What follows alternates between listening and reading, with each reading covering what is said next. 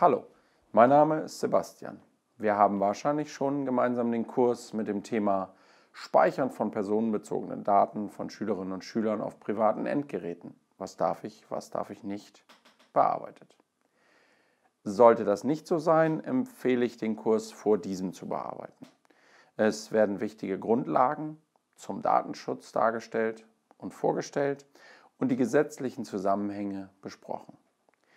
Für alle, die den Kurs schon durchgearbeitet haben, wollen wir dazu noch einmal das Wichtigste kurz in Erinnerung rufen. Datenschutz schützt und regelt die Verbreitung und den Zugriff auf personenbezogene Daten. Datenschutz ist ein Verbot mit Erlaubnisvorbehalt.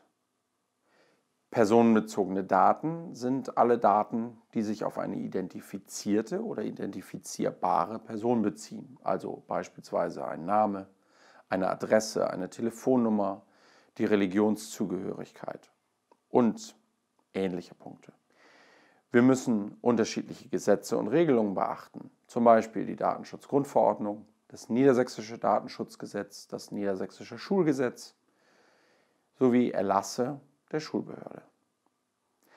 Die Normenhierarchie regelt, welche Norm oder welches Gesetz vorrangig ist. Wir benötigen eine informierte Einwilligung, wenn der gesetzte Datenrahmen überschritten wird.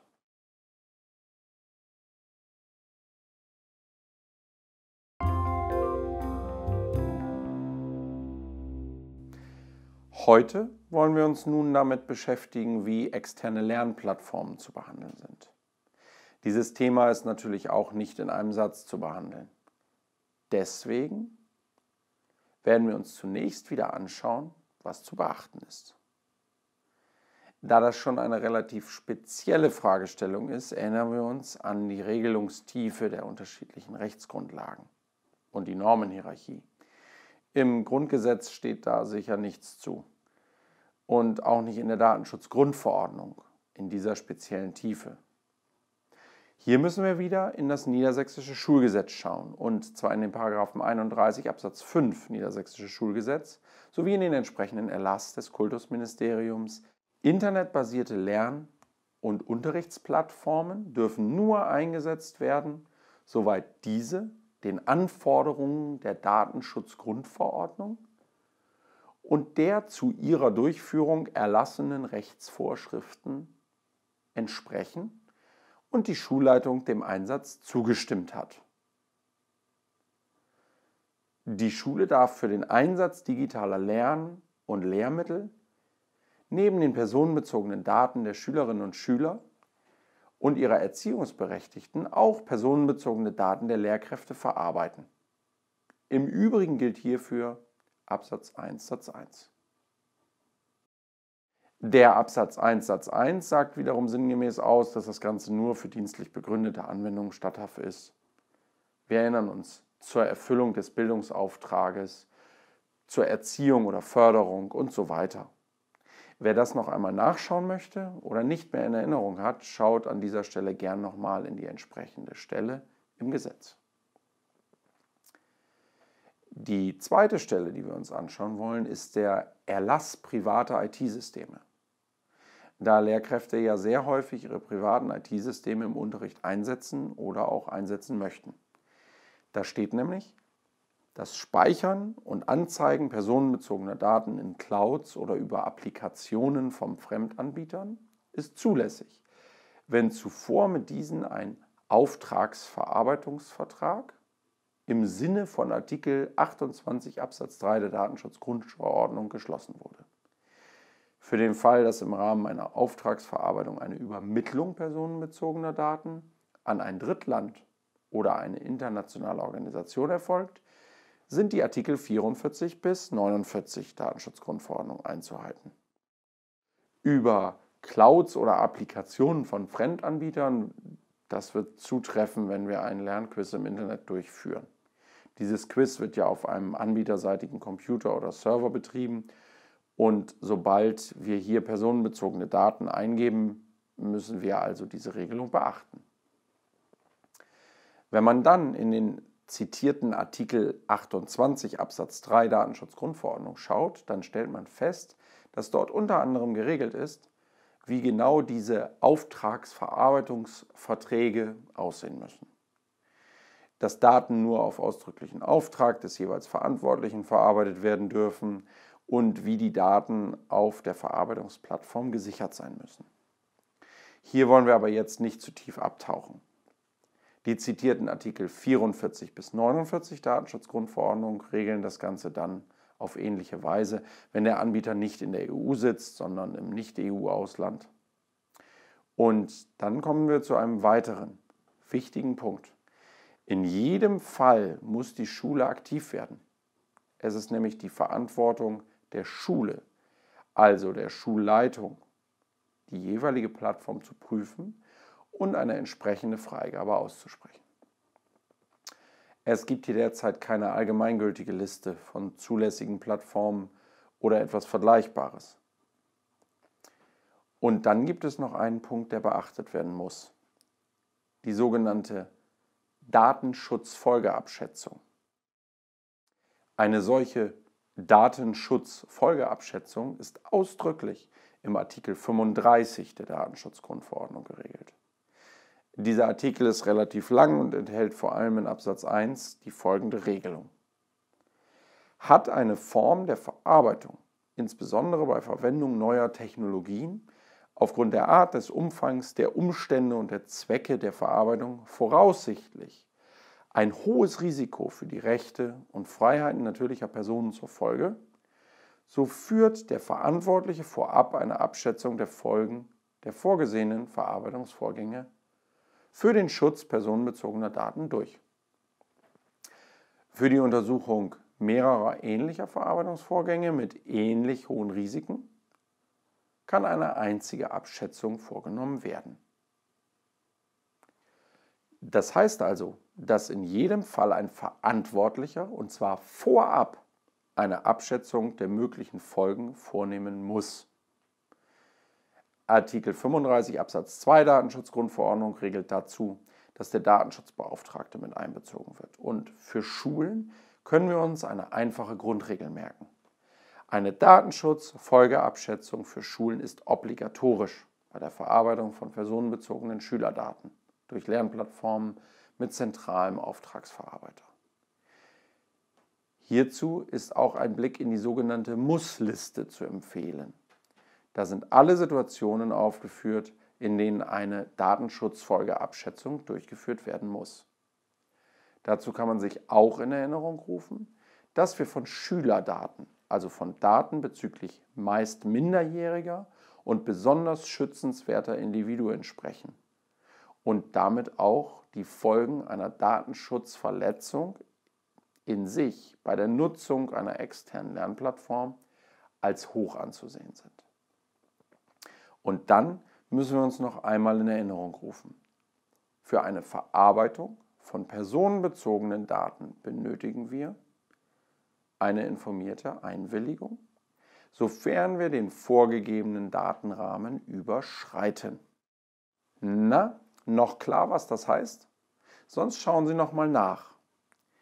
In Kurzform heißt das, dass die betroffene Person klar und eindeutig und vor allem aktiv und freiwillig einwilligen muss, welche konkreten Daten verarbeitet werden.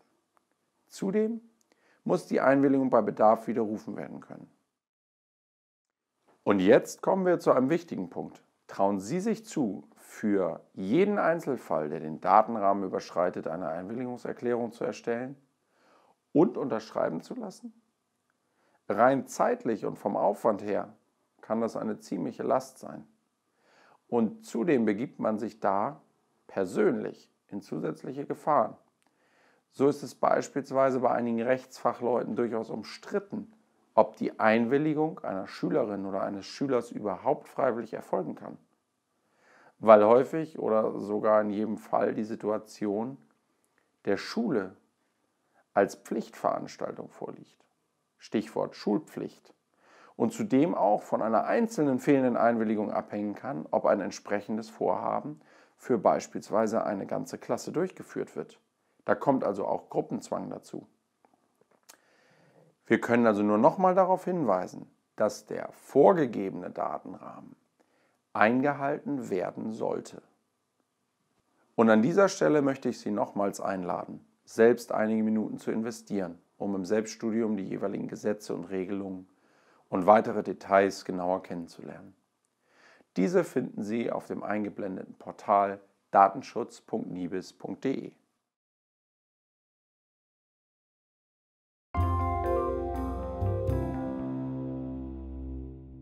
Kommen wir also zurück zum Eingangsproblem. Ich habe als Lehrkraft eine Lernplattform identifiziert, die ich mit meinen Schülerinnen und Schülern nutzen möchte. Dazu müssten natürlich auch Daten meiner Schülerinnen und Schüler übermittelt werden, um unterschiedliche Teilnehmer voneinander unterscheiden zu können beispielsweise. Wir nehmen mal an, das wäre im einfachsten Fall der volle Name mit Vornamen.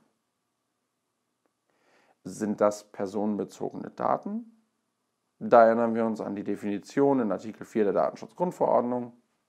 Die lautete, alle Informationen, die sich auf eine identifizierte oder identifizierbare Person beziehen und so weiter und so fort. Ja, also anhand von Namen und Vornamen kann man eine Person in jedem Fall erkennen, also trifft das sicher zu.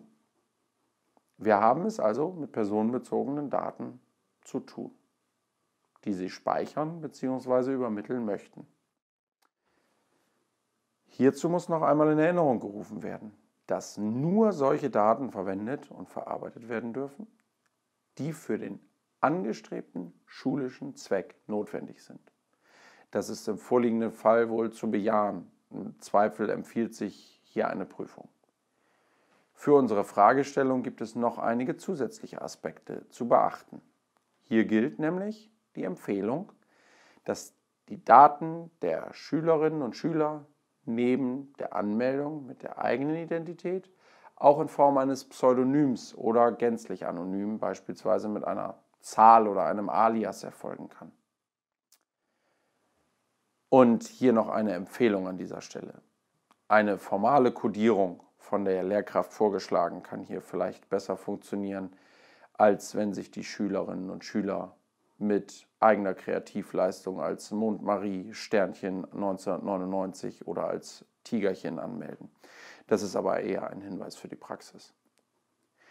Und wenn wir jetzt einmal schauen, was das Gelernte für uns in der Praxis, für unsere Eingangsfragestellung bedeutet, dann kommen wir zusammen mit ein paar noch nicht gehörten Begriffen auf folgende Punkte.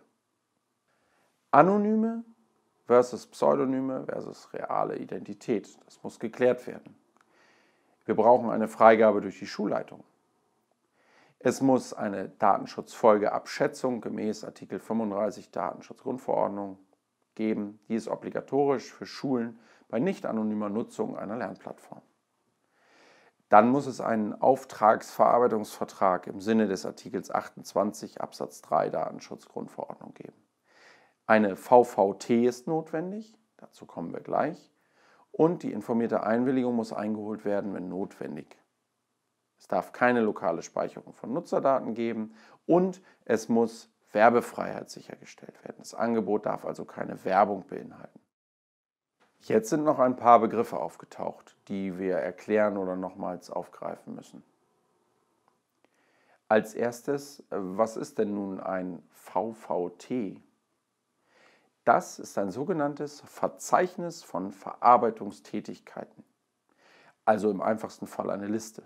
Darin wird aufgelistet, welche personenbezogenen Daten die Schule zu welchen Zwecken verarbeitet. Ein solches VVT dient dem Nachweis, dass die Vorgaben der Datenschutzgrundverordnung eingehalten werden. Wer hierzu mehr wissen möchte, erhält beim Datenschutzportal für Schulen in Niedersachsen nämlich bei datenschutz.nibis.de, die richtigen Links. Als nächstes, bezüglich der informierten Einwilligung sollte man auch daran denken, dass entsprechende Infoschreiben der Schule angepasst werden. Wir sprechen hier nämlich von der informierten Einwilligung. Wir erinnern uns. Das heißt ja, dass ein allgemeines Ja, Daten könnt ihr verarbeiten, eben nicht ausreicht. Wir erinnern uns nochmal, die Person oder eben ein Erziehungsberechtigter, muss klar erkennen können, welche Daten zu welchem Zweck verarbeitet werden und aktiv zustimmen. Es empfiehlt sich also auch, solche Infoschreiben durchzuschauen und gegebenenfalls anzupassen, wenn eine Einwilligung inhaltlich notwendig ist für das ein oder andere, was an der Schule geplant ist. Weiterhin zum Auftragsverarbeitungsvertrag ist noch anzumerken, dass es hier insbesondere bei internationalen Anbietern zu Kollisionen kommen kann. Haben Sie schon einmal etwas vom US Cloud Act gehört?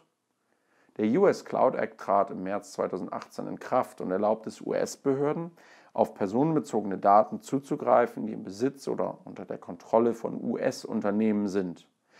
Und jetzt wird es interessant, auch dann, wenn sich diese Daten außerhalb der USA befinden. Das Gesetz gilt nur für Anbieter elektronischer Kommunikationsdienstleistungen. Wenn wir also einen US-Anbieter wählen, dann könnten personenbezogene Daten von Schülerinnen und Schülern auf einmal dem Zugriff durch US-Behörden offenstehen, auch wenn die Daten auf einem europäischen Server liegen. Die EU hat hier hingegen eine klare Meinung. Personenbezogene Daten sind tabu, auch wenn ein US-Richter danach fragt. Dazu gibt es auch eine Entscheidung vom Europäischen Gerichtshof. Hier muss also immer ein Auge darauf gerichtet werden, dass ein entsprechender Anbieter sich hier EU-konform verhält. Das könnte beispielsweise dadurch erfolgen, dass der Anbieter im Vertrag zur Auftragsverarbeitung bestätigt, dass die Regelungen des Cloud Act nicht für das aktuelle Vertragsverhältnis gelten. Und noch etwas ist hier wichtig. Ein Angebot eines externen Anbieters muss für die Nutzung an der Schule werbefrei sein.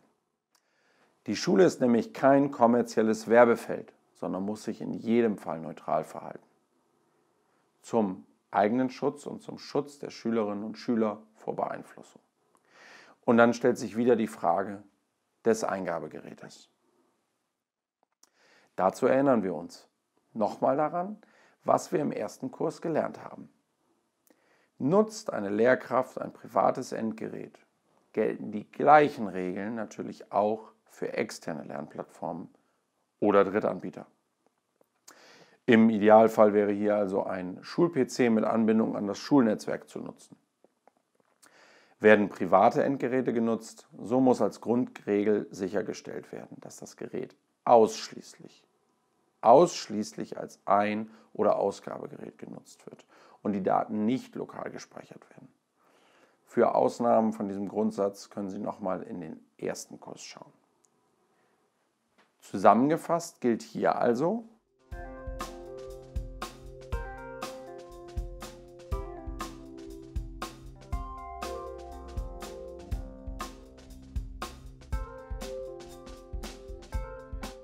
Alles klar also zum Thema Nutzung von externen Lernplattformen? Super, vielen Dank.